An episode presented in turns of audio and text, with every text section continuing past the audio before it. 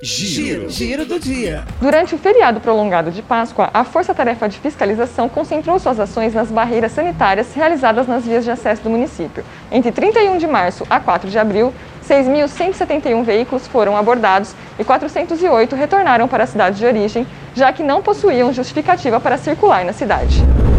Nos cinco dias de barreiras montadas nas vias de acesso da cidade, foram realizados 706 testes para Covid-19, sendo que oito positivaram.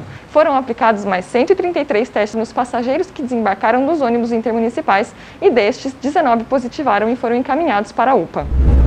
Teve início nesta segunda-feira a vacinação contra a Covid-19 dos profissionais da segurança pública. A imunização desses profissionais é realizada na sede do 13º Batalhão da Polícia Militar e segue até o próximo dia 12 de abril.